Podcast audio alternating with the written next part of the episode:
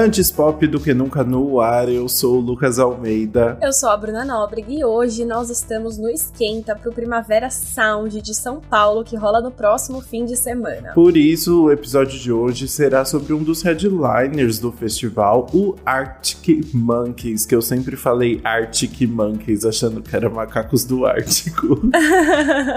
Eles acabaram de lançar o sétimo álbum de estúdio, o The Car, então a gente tem bastante coisa para analisar. Bora!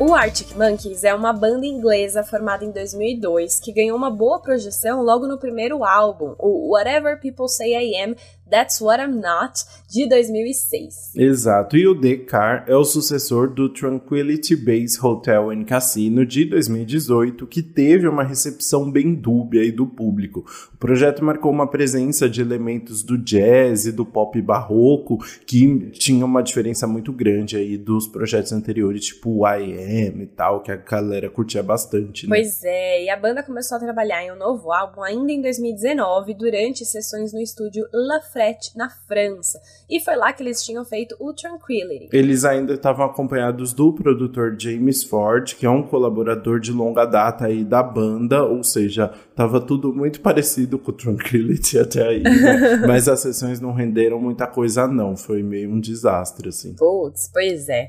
Em 2020, o Arctic Monkeys fez uma nova tentativa de criar um novo álbum. O vocalista Alex Turner ficou trabalhando no estúdio que ele tem na casa dele em Los Angeles, o Lunar Surface, com o objetivo de criar riffs de guitarra mais altos e evidentes nas composições.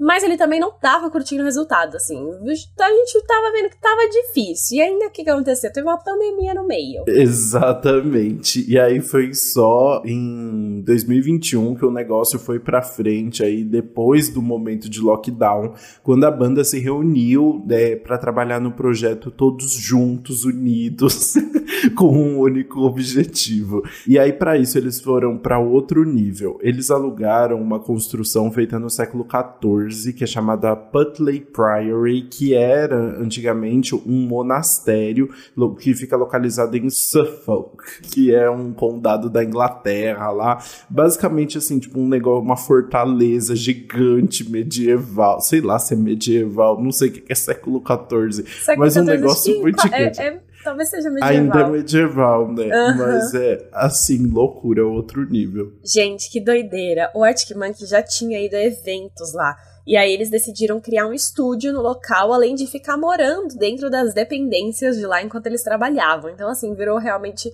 eles absorveram aquela energia, estavam morando, estavam trabalhando lá, realmente foi assim, agora vai. Exato. E além do James Ford como produtor, a banda ainda contou com colaborações do Jamie Cook e do Tom Rowling na composição, que também aí já eram parceiros deles, mas é, sete das dez músicas do álbum são assinadas exclusivamente pelo Alex Turner na composição. Então, realmente, assim, é muito concentrada nele mesmo. Que doideira, né? E depois desse tempo no Butler Priory, eles ainda gravaram os vocais do Alex no Lafrette de novo. Por, por fim, a banda seguiu para um estúdio em Londres, em que eles gravaram arranjos com instrumentos de cordas compostos por 18 peças. Gente, uma orquestra inteira para fazer esse álbum é uma loucura, né? E essa parte dos arranjos foi criada pelo próprio Alex e pelo James Ford, juntamente com o Bridget Samuels, que é um músico que trabalha muito com trilha sonora. Ele fez a trilha do filme Jack, por exemplo, e também está acreditado em Midsommar. Ou seja, ele Nossa. entende bem dessas, desse mistério, desse e, todo cara, deixa eu falar, deixa eu dar um spoiler. Hum. Teve várias músicas que eu ouvi que eu não sabia disso, que eu fiquei tipo, nossa, talvez pudesse ser trilha sonora de filme. Ah, então, tem muita essa vibe. O próprio Alex falou sobre isso também. Pois é, em uma entrevista para Big Issue, o Alex descreveu o disco da seguinte forma: Acho que chegamos mais perto de uma versão melhor de um som geral, mais dinâmico com esse disco. As cordas neste disco entram e saem de foco, isso foi um movimento deliberado e espero que tudo tenha seu próprio espaço. Tem hora que a banda vem para frente, aí as cordas vêm para frente. É uma resposta que eu tive para as coisas que nós compusemos, essa ideia de algo que soasse cinematográfico. Deu certo, e, né? E o resultado. É. Enquanto isso, falando um pouquinho da composição das letras aqui, é um processo um tanto curioso. O baterista, o Matt Helders, ele tirou uma foto da janela do antigo apartamento dele em Los Angeles usando uma câmera analógica, porque ele queria testar um filtro novo que ele tinha comprado e tal. E aí ele mostrou essa, as imagens que ele tinha feito pro Alex, que também curte fotografia, e o Alex ficou encantado com uma foto em específico que mostra um único carro estacionado no, no terraço de um prédio, assim, no, no meio da cidade. E, né, essa foto é a capa do álbum. Pois é, a foto do Corolla E90. Olha só, tem a, a... Descobrimos o carro que está lá. Acabou Faz diferença pra gente? Não, porque a gente não, não entende nada. Mas é um carro no estacionamento. Mas é um Corolla E90. E essa foto acabou se tornando tanto a inspiração para uma das faixas, que também, e também o título do álbum, né? Então, assim, foi usada na capa virou música e virou o título do álbum The Car. Para completar, diversas outras músicas acabam fazendo referências a carros também, de uma forma bem discreta, mas que ajuda a embalar essa ideia. Exato, mas vamos ver agora se toda essa ideia deu certo, se essas composições funcionaram.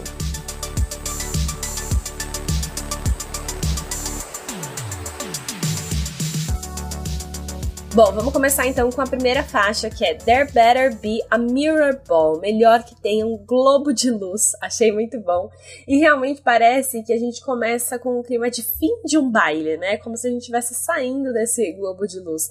E já começando com a ideia cinematográfica, essa música poderia muito estar tá saindo de um filme de, sei lá, de 007, né? Ela tem um clima, tipo, de mistério, assim, de suspense, que eu acho que embalaria muito bem. Total. E dramático, né? Com aqueles violinos ali, muito assim, tipo, é uma música que tá falando de um término ali, né? De uma, de uma separação e, e traz toda essa carga, assim, né? Essa foi o primeiro single, na verdade, do projeto. Né? Foi quando eles anunciaram o álbum ali, então já trouxe aquela carga, assim, muito, muito impressionante pro álbum, já abrindo espaço mesmo para mostrar como eles iam trazer todas essas referências com orquestra, com jazz e com muito drama, assim, para esse álbum também, né?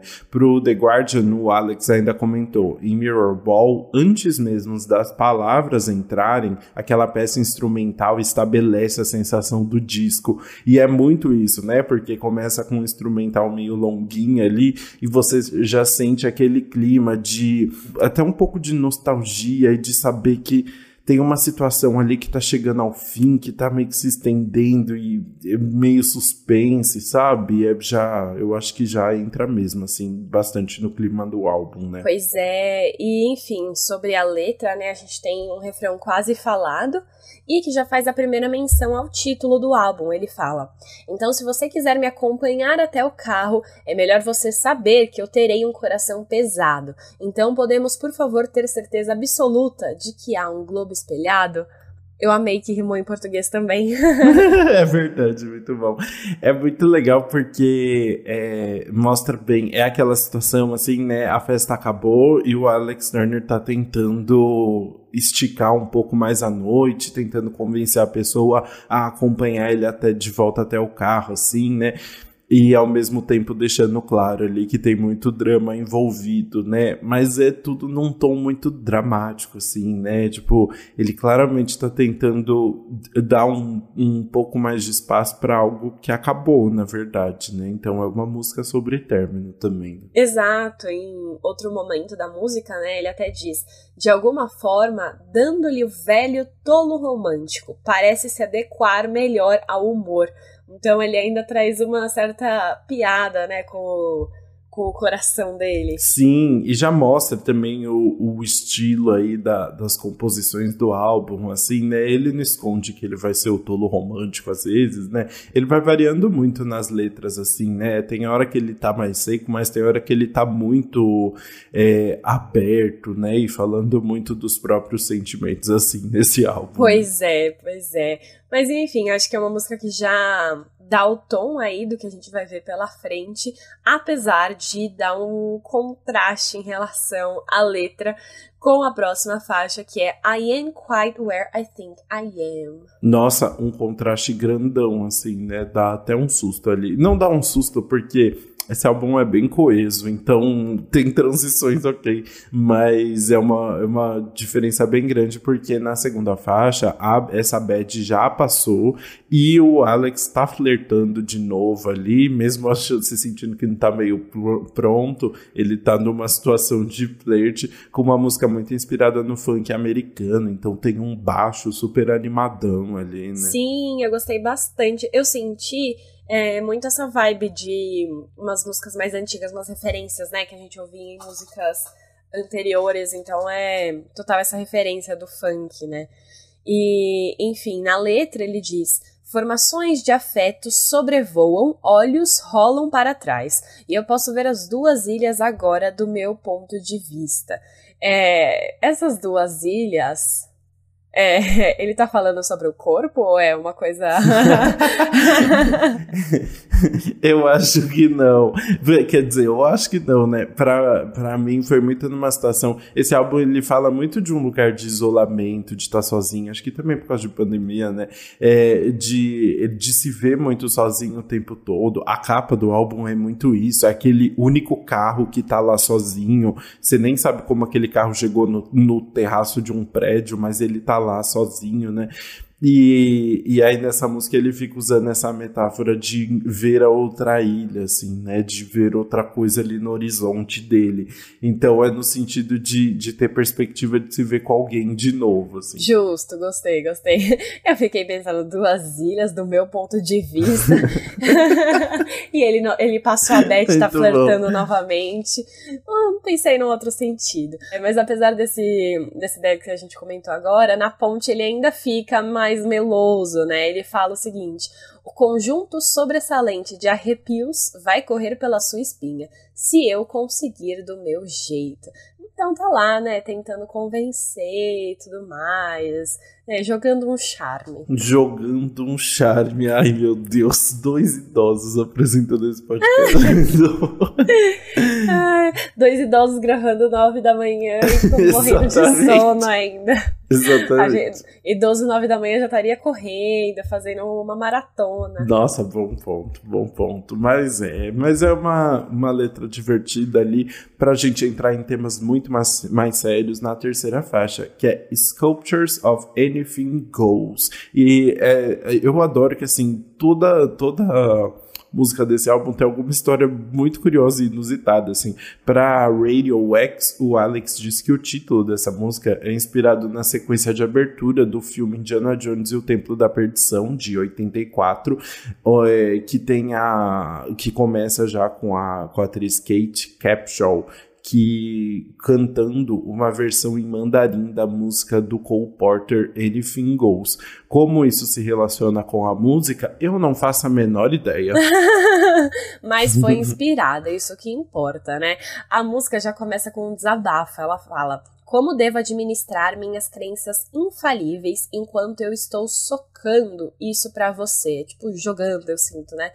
Cantando em espanhol na TV italiana. Eu achei muito bom, porque no filme ela tava cantando em mandarim. E aqui ele tá cantando em espanhol da TV italiana. Exato. E aqui já deixa bem claro que ele tá falando sobre. Esse álbum fala muito sobre a relação da própria banda, a evolução da banda e a carreira deles, assim, né? E isso já fica muito claro. Ele meio de saco cheio, assim, né? Como que ele vai administrar os próprios pensamentos, os próprios ideais quando ele tá tendo que fazer aquela agenda louca de, de banda, de ter que tá, já não sabe nem onde tá cantando, né? Tá cantando em espanhol na TV italiana, tá completamente perdido com agendas já, assim, e, e, e, sem ter tempo de respirar, assim, que eu acho que é algo que eles já sofreram no passado um pouco, né? Esse álbum fala muito sobre isso. Ah, bem interessante essa parte, né? Realmente faz é, bastante sentido. Ele continua a letra, enfim, a gente vai ter muitas referências ao passado aqui, né? Então essa é uma música que realmente faz referências à carreira. Por exemplo, aqui a gente tem uma resposta para as pessoas que amam o álbum deles AM. Ele fala Acho que eu estou falando com você agora, perfurando sua bolha de relacionabilidade, com seu novo som horrível. Amor, essas mensagens confusas não são o que costumam ser quando você agisse em voz alta. Exato, eu, eu adorei isso, assim, o, o com o seu novo som horrível ali, deixando bem claro, assim, que, né, eles não estão prestando muita atenção pra galera que não tá, que não, que não gostou da, da, das músicas do Tranquility, porque eles continuaram, né? Assim, eles poderiam ter voltado para outros ritmos se eles quisessem, assim, mas aqui eles estão se afirmando de, afirmando de fato qual que, qual que é a, o estilo da banda agora, né? Então, qual é a identidade da banda agora? Total, tanto que em outro trecho ainda tem o, a, eles falam o seguinte: telas em branco encostadas nas paredes da galeria fluindo em direção a esculturas de qualquer coisa nas escadas de mármore. E aqui é como se eles estivessem falando sobre o próprio trabalho deles, né? Evoluindo de forma própria. Então tem telas em branco ali que eles vão conseguir começar a construir e tá fluindo. Então eles vão fazer o que eles quiserem, eles não vão levar em conta a opinião dos fãs, da galera que tá ali criticando. Eles têm o próprio a própria evolução de trabalho ali. Sim, ao mesmo tempo é engraçado porque é ele fala de uma forma também dessa nova fase, como se assim, como se fosse, como se ele estivesse pronto para aposentar, sabe? Ele fala tipo o cartucho de simulação para City Life ou Nine, que é um jogo de videogame que você vai construindo a ele fala o cartucho de simulação para City Life Online, que é esses jogos de videogame, acho que é de Nintendo, que você vai tipo construindo a sua própria cidade assim. É bem complicado de chegar. Café da manhã na vila com espiões aposentados há pouco tempo. Agora, essa é a minha ideia de um bom tempo. Então ele tá se sentindo mais à vontade ali naquele vilarejo, tomando café da manhã com outros espiões aposentados como ele, pessoas que viveram vidas intensas e agora estão de boinha, do que essa vida na cidade ali de videogame, né? Mas assim, também entendo a ideia da vila. Acho que faz muito sentido, até porque eles criaram esse álbum no, no interior, numa casa no interior, sozinhos, assim, né? Da outra vez eles estavam ali perto de Paris e tal, agora não. Então eles estavam isolados, compondo, né? Mas não sei, eu achei interessante, assim, ele já se vê como um espião aposentado. Né? pois é, ele gostaria de ficar lá jogando um, um dominó. Gamão. É. ah, falando agora sobre a estrutura dessa música, né? Ela teve uma estrutura criada pelo guitarrista, o Jamie Cook, com o baterista Matt Helders, em uma bateria eletrônica, através de um sintetizador. Então a gente pode ver que tem bastante elementos ali, né?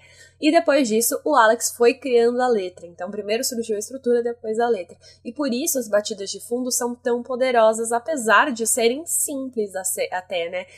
Cara, isso acabou de me lembrar de, uma, de um fato totalmente aleatório sobre essa música. que eu tô até. Por quê? Quando eu tava ouvindo essa música, de, tipo, exatamente entre verso e refrão, hum. tem uma batida que é a mesma batida do carro de gás. Ah, mentira! Juro. Ouve, ouve essa música. Tá aí. Muito juro. bom. Eu amei essa informação. E eu ainda fiquei tentando ligar, tipo, você falou carro de gás, eu falei, o The Car é alguma coisa. Então, não. poderia, né? Não, não, é o gás de cozinha mesmo que as pessoas que o, o caminhão vai entregar. Pois é tá ali a mesma musiquinha. Nossa, a hora que eu ouvi, eu falei, não, não é possível. Será que eles têm o um caminhão de gás fora do Brasil? Ai, muito bom. Eu não sei quem compôs a música do, da, do, do caminhão de gás. É uma boa, uma boa pesquisa aí pra gente fazer. É uma boa pesquisa para fazer.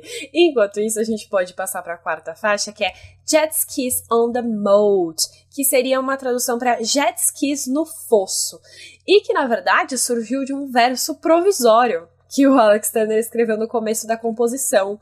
E acabou ficando, entendeu? Era para ser uma coisa provisória para depois eles para eles é, depois substituírem, mas ficou. Sim, eu achei isso maravilhoso. Parece que isso é comum, acontece com ele algumas vezes. Assim, ele escreve o um negócio meio para mudar depois e vai ficando, sabe? O que é ótimo. Mas na letra ele fala ali, né? Tanto é que jet skis no fosso nem tem uma relação direta, né, com os outros versos. Ele fala jet skis no fosso. Eles gravaram tudo no CinemaScope como se fosse a última vez que você vai dirigir. Então ele tá ali falando dessa situação também meio de criatividade que tá chegando ao fim ali, né? Uma situação meio de saturação, assim. É uma música intensa. Pois é, ele se pergunta até em, é, em determinado momento depois. Tem algo na sua mente ou você só está feliz de sentar aí e observar enquanto a pintura seca? E essa pintura seca, ele fala paint job, como se fosse a pintura do carro mesmo, para fazer já mais uma é, referência aí ao tema do álbum. E ele tá, enfim, tá a última vez que vai dirigir, tá perguntando, tá feliz de observar. Uma, uma música que fala mais sobre, sei lá, o, a parte pacata. que está acontecendo? Eu acho que até a produção reflete a vibe mais pacata da música. É, e eu senti muito que essa parte aí da tem algo na sua mente e tal ele pode estar até jogando pro público mesmo, assim, né? Perguntando, você tá feliz? De só ficar sentando e observando enquanto a pintura seca, enquanto a gente, o nosso trabalho vai secando aqui, né? Vai se esgotando, você ficar aí só, tipo, parado ouvindo, né? Assim, você tá refletindo, cara. Não sei, sentir essa vibe, sabe? Ele jogando uma indireta pro público. Hum, pode ser. Você já tentando indireta no, na faixa 3, na faixa 4 pode ter também, né? Faz todo sentido. Muito bom. Essa é a vibe. Bora então para a próxima faixa, que é Body Paint, uma, uma faixa muito comentada aí, e foi o segundo single também lançado em setembro. E é a hora do Alex Turner hablar. Ele tá pronto. É, habla mesmo. Ele habla mesmo. Ele fala: Para um mestre de engano e subterfúgio, você fez uma boa cama para se deitar. Gasta o seu tempo viajando pela cabine de bronzeamento, então você você não deixe o sol te pegar chorando. Olha que profundo isso. Uma pessoa que se esconde dos próprios sentimentos ali e que fica viajando numa cabine de bronzeamento para não botar a cara no sol, acredita? Eu amei essa. Mas é muito legal a metáfora, né? Tipo, de não deixar o sol, tipo, não ver a luz do sol e aí ficar numa cabine de bronzeamento, mas também sobre ver as coisas de forma mais superficial, de tentar parecer artificial em relação à vida, sabe? Acho que tem muito essa questão, principalmente porque logo em seguida ele vai falar direto da sessão de fotos de capa, ainda com vestígio de pintura corporal em suas pernas e em seus braços e em seu rosto. E eu estou mantendo minha fantasia e chamando-a de ferramenta de escrita. E se você está pensando em mim, eu provavelmente estou pensando em você. Então essa música eu acho que é uma, vai um pouquinho mais pra, pra fofoca, porque ele tá falando de, sei lá, de uma modelo aí, né? Uma influenciadora, é uma produtora de conteúdo. uma produtora uma influencer.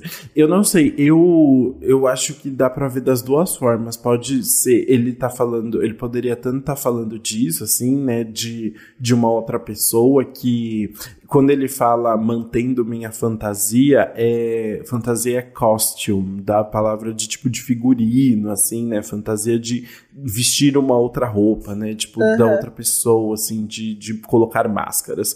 É, e chamando de ferramenta de escrita. Então eu sinto que ele pode tá, eh, parece que ele está falando de outra pessoa em alguns momentos, mas eu acho que ele está falando do próprio pro processo de composição, sabe? Assim, de em muitos momentos tentar criar um personagem e, e se esconder atrás dele e se e não mostrar os, os sentimentos verdadeiros e por isso a superficialidade, a superficialidade ou essa esse bronzeamento artificial aí que não deixa que você coloque os seus verdadeiros sentimentos à luz do dia, sabe? Assim, é, tanto é que a gente chega nesse verso, né? Do e se você está pensando em mim, eu provavelmente estou pensando em você. Então, se você der esse primeiro passo, provavelmente eu vou criar coragem coragem e mostrar meus sentimentos também, e vou falar a verdade. É, eu achei muito legal que o Pitchfork descreveu esse verso aí de uma forma muito, muito divertida. Eles falaram: é como se fosse o único verso que Turner realmente quer entregar, e ele criou uma música inteira em torno dela apenas para reunir coragem para cantá-la. Então, o que ele realmente quer dizer é que, que eu, ele tá pensando em alguém, assim, né? Ele tá abrindo esse sentimento para as pessoas, ele tá pronto para falar isso. E aí ele cria uma, uma metáforas ali em volta para falar isso, né? Se você tá pensando em mim, ah, então eu posso falar a verdade, né? Eu posso ser sincero nessa música. Então acho que é uma música muito sobre o próprio processo de composição e sobre é, a, a, a rota de escrita do Alex Turner agora, sendo muito mais sincero e muito mais direto nas músicas também, sabe? Gente, eu tô chocada com essa interpretação. Eu amei, assim. Foi Nossa, foi funda, hein? Foi muito funda. E real, assim, né? Eu gostei muito dessa, dessa interpretação e faz mais senti muito sentido, né? Ele fala muito com metáforas ali. E pensando em todo o processo, né, desse álbum, quanto demorou para sair, acho que tem tudo a ver também. É, exato, né? Teve uma escolhas bem conscientes ali sobre sobre o que fazer. Mas bora então para a próxima faixa, que é a nossa queridíssima faixa título, A The Car, uma composição inspirada na foto do Matt Helders ali, que se tornou a capa do álbum também, que aí o Alex olhou e falou, ah, bacana.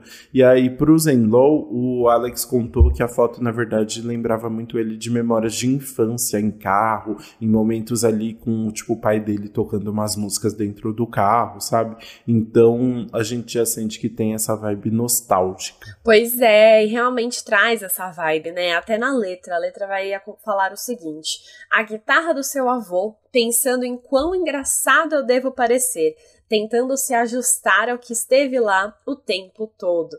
Então, enfim, tá trazendo esses elementos, né? Guitarra do avô, é, pensando quão engraçado eu devo parecer, tentando se ajustar. Tem uma. traz muito essa vibe nostálgica. Exato, tem essa, essa e, e essa parte tem muito, é muito relacionada à música mesmo, né? Essa questão assim de tipo quanto eu tô aqui tentando ajustar o, o, essa guitarra e tentando fazer esse som, as pessoas que vieram antes, né, a guitarra que tá ali já viu gerações de músicos antes, devem estar tá só achando engraçado eu aqui sofrendo e tentando e tentando criar umas músicas, sabe? Uhum, não, total. E, enfim. Como se fosse tipo algo meio infantil assim, tipo, ele ele tá tentando ali, né? E a galera vê isso e fala, ah, isso daí é. É, é trabalho de, é coisa de criança, ele tá brincando, né? Não é sério. É. Pois é, e a letra continua, ele segue. Mas não é feriado até. Eles te forçarem a fazer um desejo. Eles dizem: suba nisso e pule fora disso. E você finge dormir no caminho de volta. Não, não é feriado até você ir pegar algo do carro. Então ele traz um pouco de como se ele fosse criança mesmo, né? Das pessoas, da família mandar ele fazer coisas. Sim. E fingir dormir no caminho de volta. Uma coisa clássica de criança ali e ficar, não, mas não é feriado, uhum. não pode brincar e tudo mais. Exato, né? Faz parte e meio que faz parte desse momento de feriado, esse momento de felicidade, assim, né? Essas outras partes de, de aceitar as regras dos outros ali, né? E de esperar, tipo, é, você tá super afim de ganhar um presente, mas a pessoa vai ter que ir até o carro primeiro buscar. Existe sempre essas as frustraçõezinhas ali do caminho. Exatamente. Enfim, eu acho que é uma faixa título que traz elementos para que resumem esse álbum de certa forma, né? Tanto eh, na produção quanto essa letra. Eu acho que consegue dar uma boa resumida ali no assunto.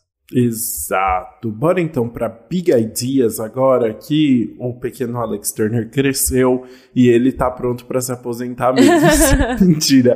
Mas ele tá muito mais decidido sobre o que ele quer fazer, mas ele não deixa de pensar no que poderia ter sido, né? Ele canta: "Bem, isso é um grande número para cantar, do holofote sendo abaixado. Você pode co-dirigir e interpretar os gêmeos e adaptar o tema principal para bandolins. Eu com conjurei coisas maravilhosas. Então ele começa meio que relembrando de tudo que ele já fez aqui, né? Do, de co-dirigir coisas que ele realmente já fez, a interpretar, porque ele já criou um monte de coisa audiovisual também é, ao mesmo tempo que está trabalhando nas coisas da banda, né? E ele está celebrando tudo isso que ele já fez. Mas sempre com uma vibezinha, né, um tom negativo. Então, tipo, do holofote sendo abaixado ali, como se ele estivesse falando sobre a, as críticas depois do, do Tranquility Base, assim, né? Das pessoas sendo abaixado ali. Mas né, essa música ele vai listando muitas coisas, assim, né? Que eles fizeram até eles chegarem onde a banda tá hoje, né? Exato. Então a gente continua, enfim. Tem a parte que fica até mais clara sobre isso, né? Ele fala direto. Eu tive grandes ideias, a banda estava tão animada. O tipo que você prefere não compartilhar por telefone. Mas agora a orquestra tem todos nós cercados e eu não posso, pela minha vida, lembrar como eles vão. Então, assim, na, essa parte é bem mais direta, né? tá falando sobre grandes ideias, banda animada, aquela animação que, tipo, é melhor nem compartilhar, deixar entre eles mesmos. E aí as coisas vão evoluindo aí. É, e ao mesmo tempo essa ideia de é, eu não posso ficar relembrando como foi todo esse processo, eu não posso viver por esse processo passado, assim, né? Porque eu sinto que é muito uma música sobre a escolha que a banda fez de seguir na musicalidade que eles acreditam e que talvez não seja o, o de maior interesse do público, assim, né? Uma coisa, tipo, mais voltada ao rock que eles querem fazer, com as referências que eles querem fazer e deixando o pop cada vez mais de lado, assim, né? Muito mais focado num, num rock mais puro, assim, né? Então, ele, eles estão quase que avisando aí, né, galera, a gente não vai olhar para trás. E eles ainda falam, tipo, só que ele traz de uma forma muito dramática, né? Ele fala, tipo, divulgação coordenada, festividades em todo o país. Nós os tiramos de seus assentos, acenando com os braços e batendo os pés. Algumas cenas apenas histéricas. A balada do que poderia ter sido. Então, meio que, tipo, abortando essa ideia, assim, né, de precisar desse desse público gigante com um país todo comemorando o sucesso dos álbuns deles, né? Essa letra é muito boa, né? Essa é uma letra que não deixa nada para metáforas, interpretações. Ele tá falando bem diretamente ali o que eles querem dizer. Então, essa é uma letra que dá para valorizar, porque assim, a sétima faixa para mim foi uma que passou um pouco mais batida em relação à produção.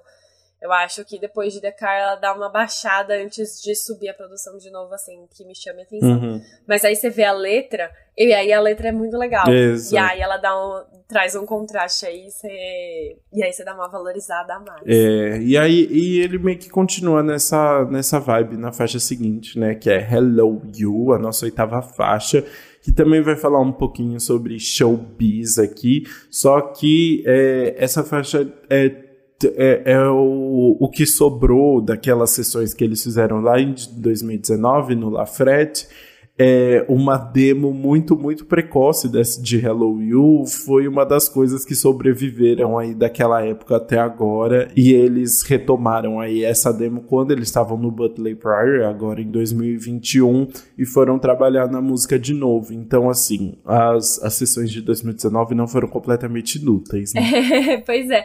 Ah, teve aí, sobrou uma aí pra eles para eles conseguirem salvar.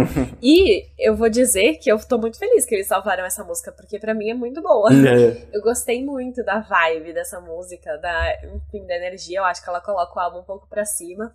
E em relação à letra, eles dizem: Eu admito que é elaborado para um pensamento acordado, vórtice em vórtice. O negócio que eles chamam de show nunca foi tão bombado antes. Então eles estão falando sobre os grandes espetáculos, né, de, da indústria da música, sobre, enfim, as, as apresentações, é, com a energia que cerca isso. É, e eu acho muito bom essa ideia de tipo, o negócio que eles chamam de show, porque é o business que eles chamam de show, falando de show business ainda. Show né? business.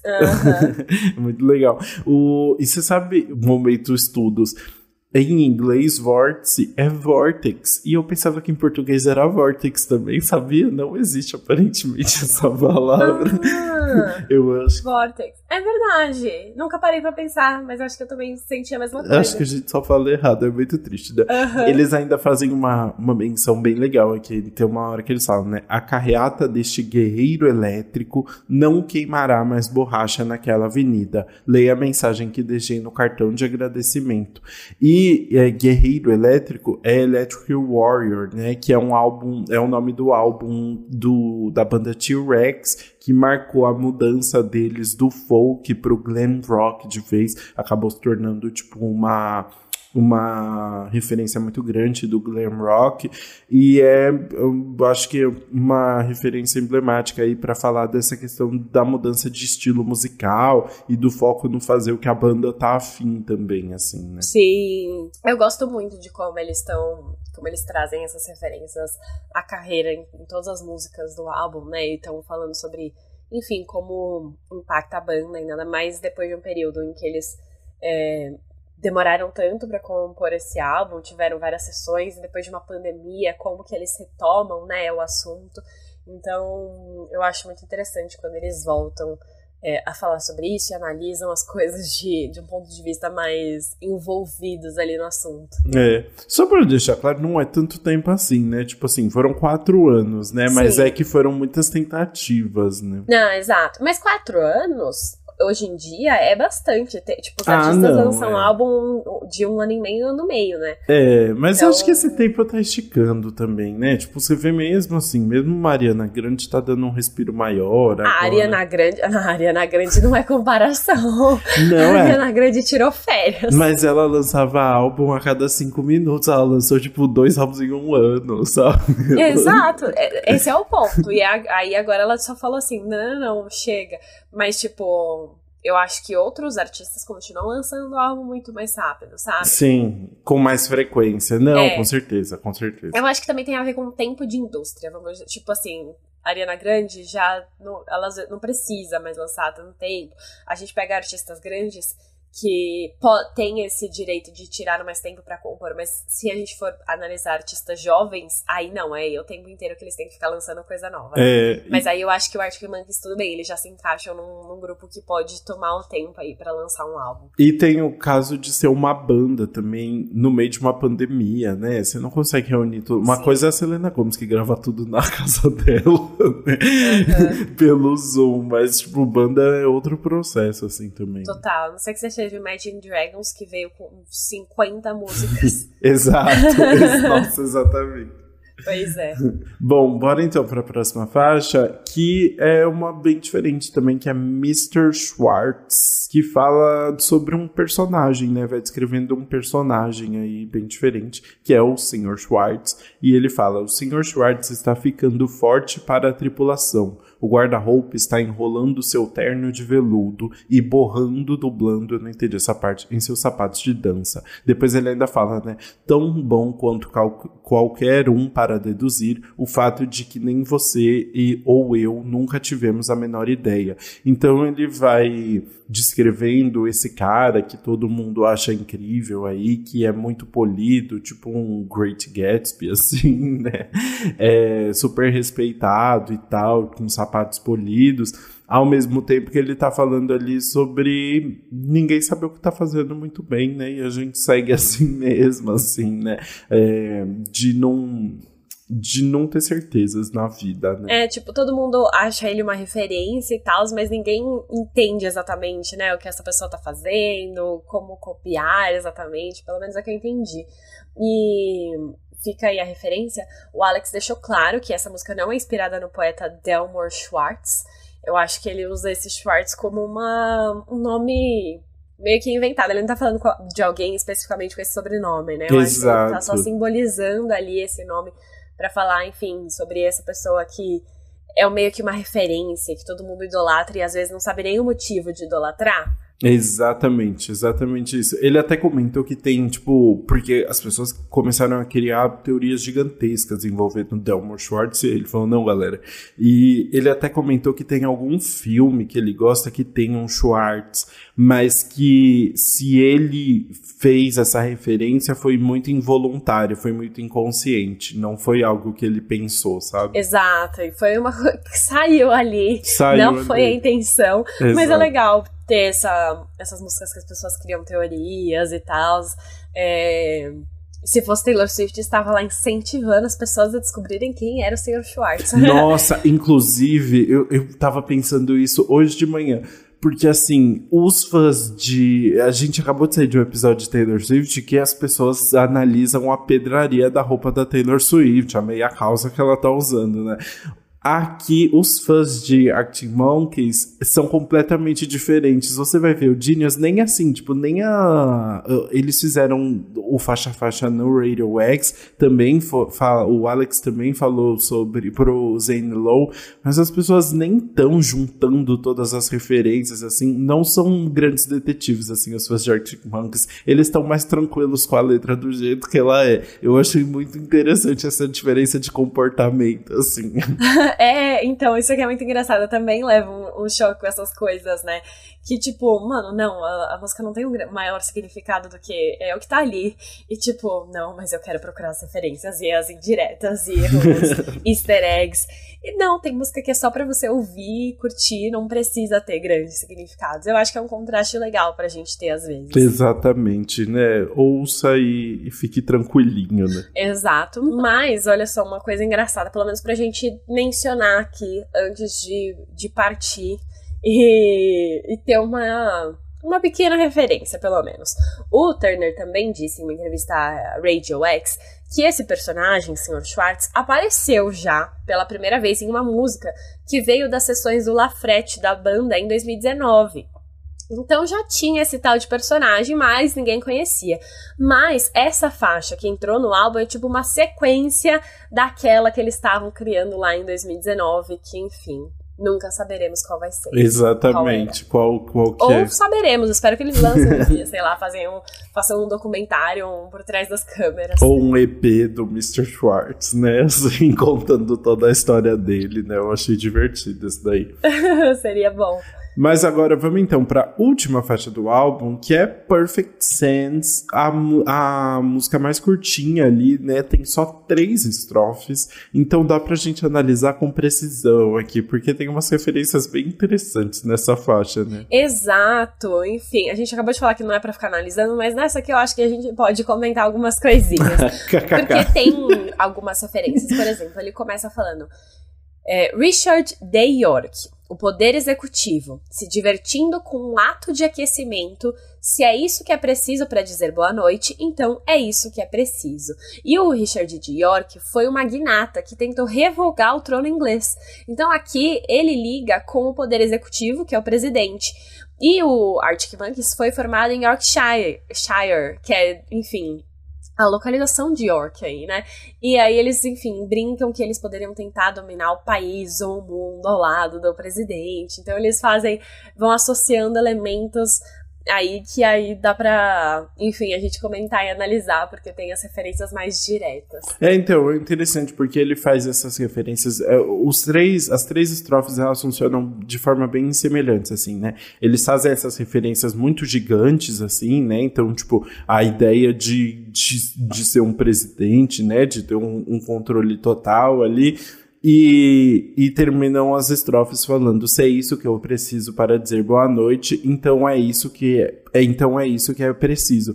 Muito então uma música falando também sobre os objetivos da banda, né? Sobre assim, então onde que eu preciso chegar para poder me aposentar, né? O qual que é o objetivo aqui? Por que que a gente está fazendo isso, né? Então ele começa falando sobre essa possibilidade de poder e de influência e depois ele fala de grana mesmo, né? Ele fala uma soma de quatro dígitos em um bloco de notas de hotel uma, uma revelação ou seu dinheiro de volta. Isso é o que preciso para dizer boa noite. Às vezes eu envolvo minha cabeça em torno de tudo e faz todo o sentido, por isso perfect sense aqui, né?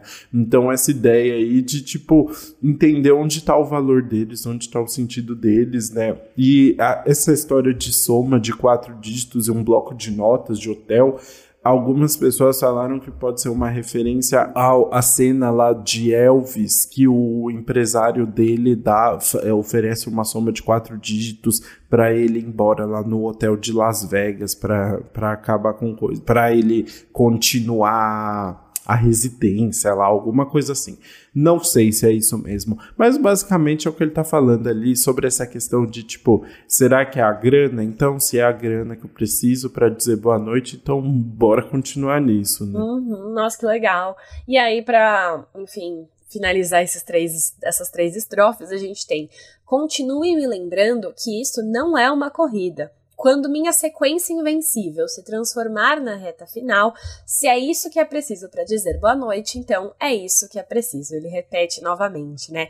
E aí, nessa vibe de não é uma corrida, ele pode fazer as coisas no tempo dele, não tem uma competição aqui nesse caso. É, ele tá nessa sequência invencível, se transforma na reta final. Enfim, tá tudo bem, ele pode seguir o tempo dele, não precisa apressar as coisas. O, é, e eu adoro que corrida, nesse caso, a palavra que ele usa é race, né? Então ele tá falando de corrida de carro mesmo, né? Que já uhum. linka com The Car e com toda a estética de, deste álbum, toda a semiótica. Ah, essas associações com carro são muito boas também. Ligou todas as músicas, né? Eles conseguem conectar de fato tudo aí que tá todo esse álbum, praticamente. Sim, como, como as peças de um carro. Ai, exatamente. Bom, assim terminamos então faixa a faixa do Decar. Bora pro nosso veredito.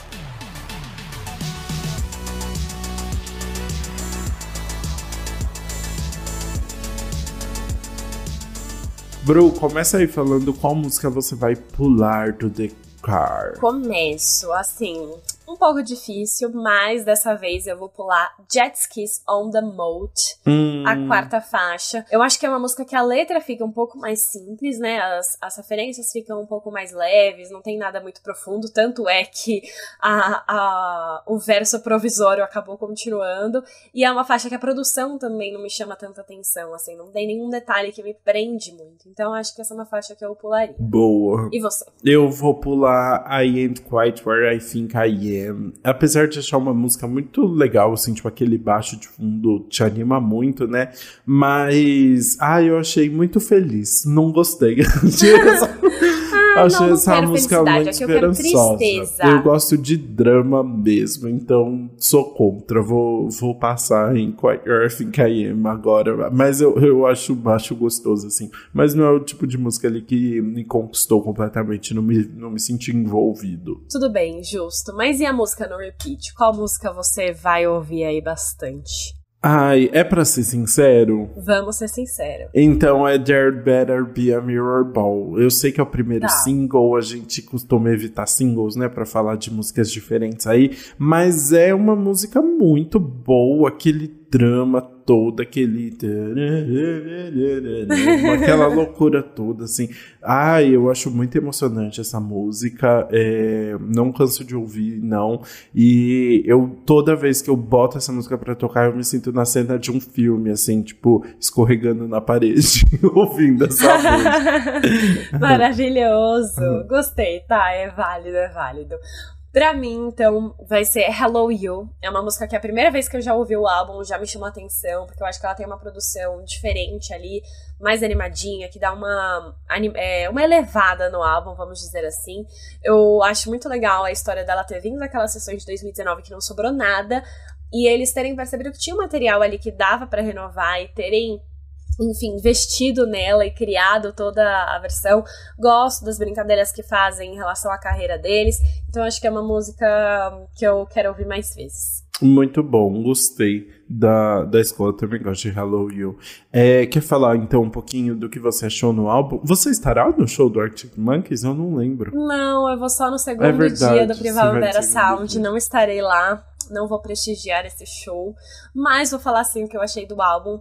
É, eu confesso que eu nunca tinha ouvido um álbum inteiro de Arctic Monkeys antes, pois é. Não tenho tanta familiaridade com o som deles, então foi uma boa experiência para ouvir pela primeira vez. E aí, como eu não tenho tanta familiaridade, para mim a primeira vez foi tipo, hum, não entendi o que eu estou ouvindo. Mas aí, conforme você vai ouvindo de novo, você vai entendendo o álbum. E aí eu acho que ele vai ganhando coração, sabe? Até de quem não é tão fã. Uhum. Porque é um álbum muito bem criado, é muito bem pensado, né? Ele tem um conceito ali, ele vai seguir esse conceito.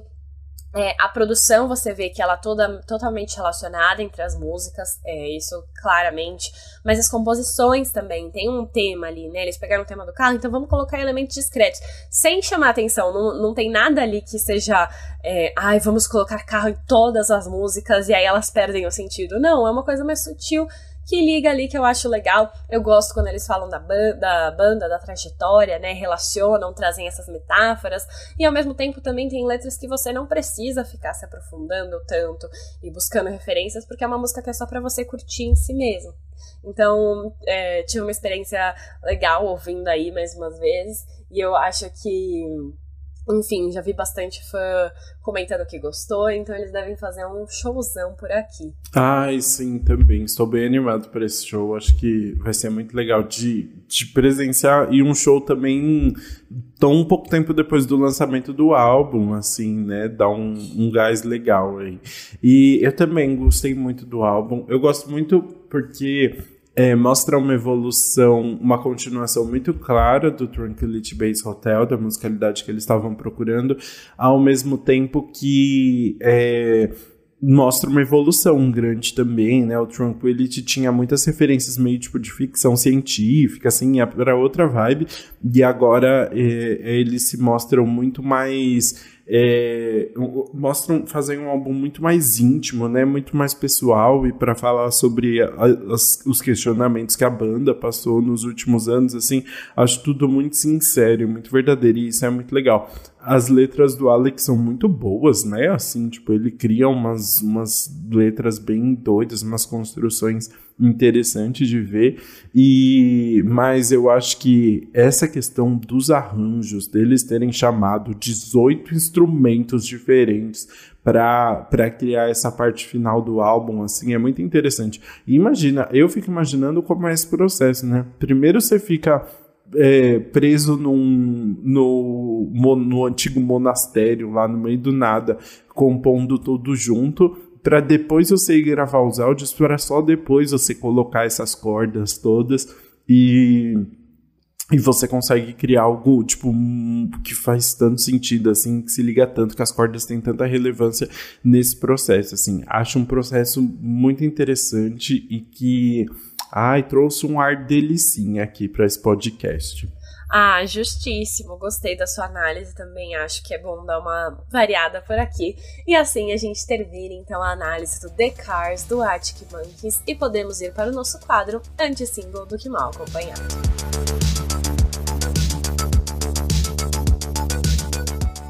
Bom, bora começar então falando, obviamente, dela. Rihanna, Riri está de volta.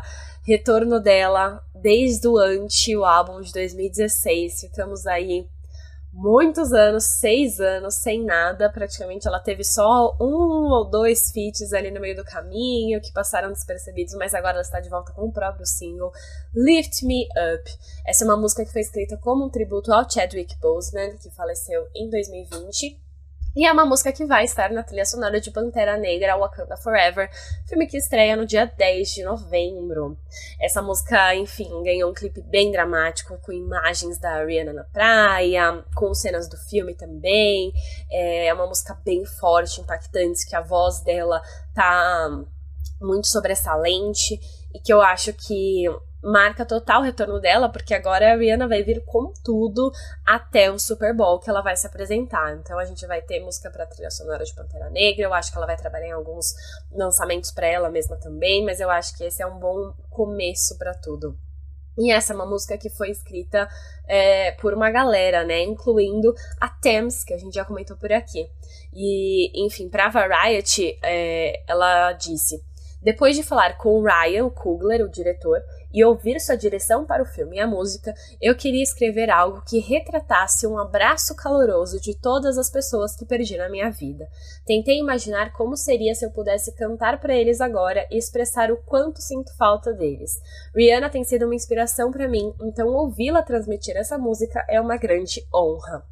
E aí, enfim, temos essa composição maravilhosa, impactante, que eu acho que foi uma baita volta pra Riri. E eu achei muito legal, porque normalmente, assim, eu achei que agora que ela, te, que ela teve filho, ela ia falar: não, agora que eu tive filho, eu vou descansar realmente. Eu também. Não, mas o filho foi incentivo para ela voltar com tudo, gente. Quem diria, né? Eu achei maravilhoso. Total, eu também pensei que agora sim perdemos a Rihanna de vez. E não, ela super voltou. Eu imagino que agora eu tô, agora eu tô com expectativa de verdade para um novo álbum.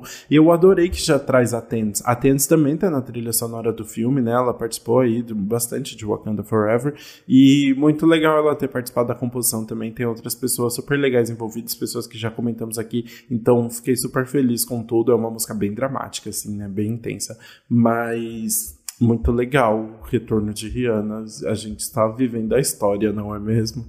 pois é, estamos. Bora falar então de Simply the Best, a nova música do Black Eyed Peas com ninguém menos que Anitta e o El Alfa, que é um rapper dominicano. A música tem umas batidas eletrônicas cheias de referências latinas aí, então junta muito assim, tem uma presença muito forte de Black Eyed Peas, mas eu também senti muita personalidade do El Alfa em especial. Ele consegue deixar bastante ali a marca dele na parte de rap da música, é bem interessante. É, e apesar disso, achei, especialmente assim, achei, a, a música eu achei ok, mas o clipe eu achei muito do sem graça. Ele é todo feito num croma, vai passando por várias, é, vários, é, várias locais famosos, assim. Mas. E é divertido, mas ai, não precisava, não. sim, sim, eu, eu entendo. Eu vi as pessoas falando bastante mal desse clipe no Twitter. Sério? É, zoando ah, ficou, essas coreografias, ficou menos mal. Essa, essas coisas. Infelizmente foi algo que eu acho que não rolou muito, não. É, não, a estética não pegou. Mas, bora agora mudar pro próximo single, que é The Astronaut, do Jin. Essa abre a nova e, na verdade, curta fase solo do Jin, do BTS. Foi uma música que foi escrita junto com o Chris Martin. E tem bem o estilo do último álbum do Coldplay, na verdade, né? Eles escreveram essa música depois de conversarem justamente sobre o momento da partida do Jin pro serviço militar. Que, enfim, não deu pra para contornar, isso vai rolar. E olha que legal essa curiosidade, tem back backing vocal do Moses Martin, que é o filho do Chris Martin com a Gwyneth Paltrow. Então, assim, uma música que une vários elementos aí, bem legais para, enfim, ter, dar ter esse single aí antes do, do ir para o serviço militar, eu acho que foi, foi bem legal. Sabe o que eu tava tentando lembrar? Eu acho que no, no álbum do Coldplay, algum filho do Chris Martin também, também emprestou uns vocais, se eu não me engano. Não rolou isso? Teve, teve isso no. no, no... Foi o Music of the Spirit, né? Eu não sei se foi o Moses ou se foi a é. filha dele. Se eu não me engano, foi a filha deles. A Apple. Não tenho certeza. É, Apple. Não, realmente não lembro ah. agora. Mas enfim, é porque eles são bem reservados, assim, tal, né? Mas achei divertido aí. Achei diferente, né? Tipo, bem diferente das músicas que, o, que, a outra, que os outros membros do BTS lançou até agora, né? Então, assim, pena que é isso, né? Um, é, eu achei bonito porque já retrata bem essa ideia da partida do astronauta e tal, assim como o Jim partirá também por um tempo, né? Sim, exatamente foi muito, muito. Enfim, achei que se encaixou muito bem. É, para fechar, então, vamos falar aqui de França, música do Papatinho que reúne Juliette, L7, Xamã e Wellington. Gente, um timão aí. É, é, mais um lançamento, é o décimo lançamento daquele projeto Papa Sessions, que o Papatinho reúne várias pessoas aí, e é bem estilo poesia acústica mesmo, assim. Cada um vai cantando a sua vez, vai mostrando mais o seu estilo, assim. É, só que, né, em vez de músicas gigantes, igual poesia acústica, é uma música de quatro minutos aí. É bem bonitinho. O Ellison arrasa, é muito legal. Ele, ele é tipo que tem mais espaço, assim, ele abre a música e depois ele volta depois também, então ele tem bastante espaço. E é uma música bem romântica sobre que fala sobre ir para França e construir uma família lá. É bem bonitinha assim e gostei desse cast. Ah, fofo. E a gente sabe que foi o Lucas que fez esse roteiro. Quando a gente acaba o episódio, não tem single do Joshua Bassett para Comem. Gente, eu nem sabia que ele lançou mais single. Você tá perdendo babado, filha. Ele lançou o novo single dele, Different, em que ele está admitindo que voltou com uma ex. Ah, você quer dar detalhes? Ah, não. Eu digo aqui, vão lá no meu TikTok que eu juntei todas as informações de que Joshua Bassett e Olivia Rodrigo estão de volta, tá? Ai, gente. Preparem-se para esse bafo que deve rolar em breve. É... E ouçam Different, porque assim. Babado, tá? Babado. Muito bom. O seu TikTok é Brubs1701. Brubs1701. Corre lá pra ver esse babado completo. Muito bom, adorei. Bom, assim terminamos então mais um episódio do Despop do, do que Nunca. Muito obrigado para quem ouviu até aqui e conte pra gente o que você achou de The Cars, se você vai no Primavera Sound também, em qual dia, se você vai encontrar a gente, tudo. Exato, conte, enfim, tudo que você achou do álbum, dos shows. Não esquece também, se você gostou do episódio, compartilhar ele nos stories e comenta com a gente nas nossas redes sociais, que são Antes Pop do que Nunca no Instagram e no TikTok e Antes Pop Podcast no Twitter. Enfim, comente tudo com a gente lá e a gente se vê na próxima terça-feira.